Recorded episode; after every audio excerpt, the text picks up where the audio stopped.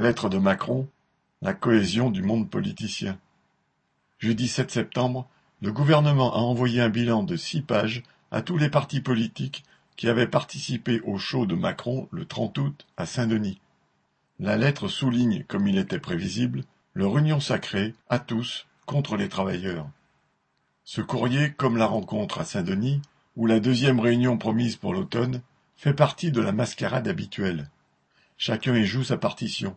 Macron cherche à se donner des allures de rassembleur, voire à s'assurer un soutien politique et parlementaire en vue des prochaines attaques anti-ouvrières.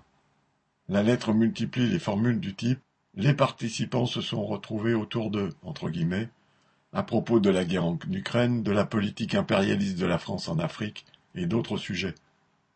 Aux futures lois sur l'immigration ou sur la responsabilité des mineurs, entre guillemets, et celle des parents, et après la surenchère à laquelle se livre Macron, la droite et l'extrême droite contre les classes populaires, le gouvernement promet d'associer tous les partis.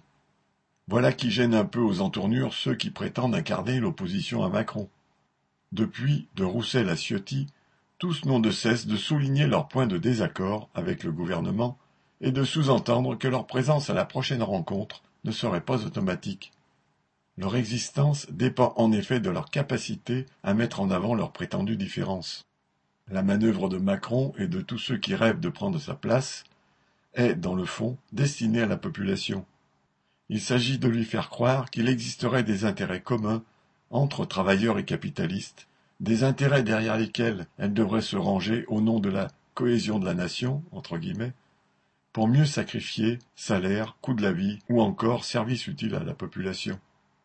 Ce front uni des politiques, présenté avec le glamour des concertations et des travaux parlementaires communs, est bien révélateur. Mais les travailleurs se souviennent de la politique gouvernementale pendant le Covid ou de la récente attaque contre les retraites. Ce jeu de dupes à paillettes ne concerne donc que le monde politicien. Marlène Stanis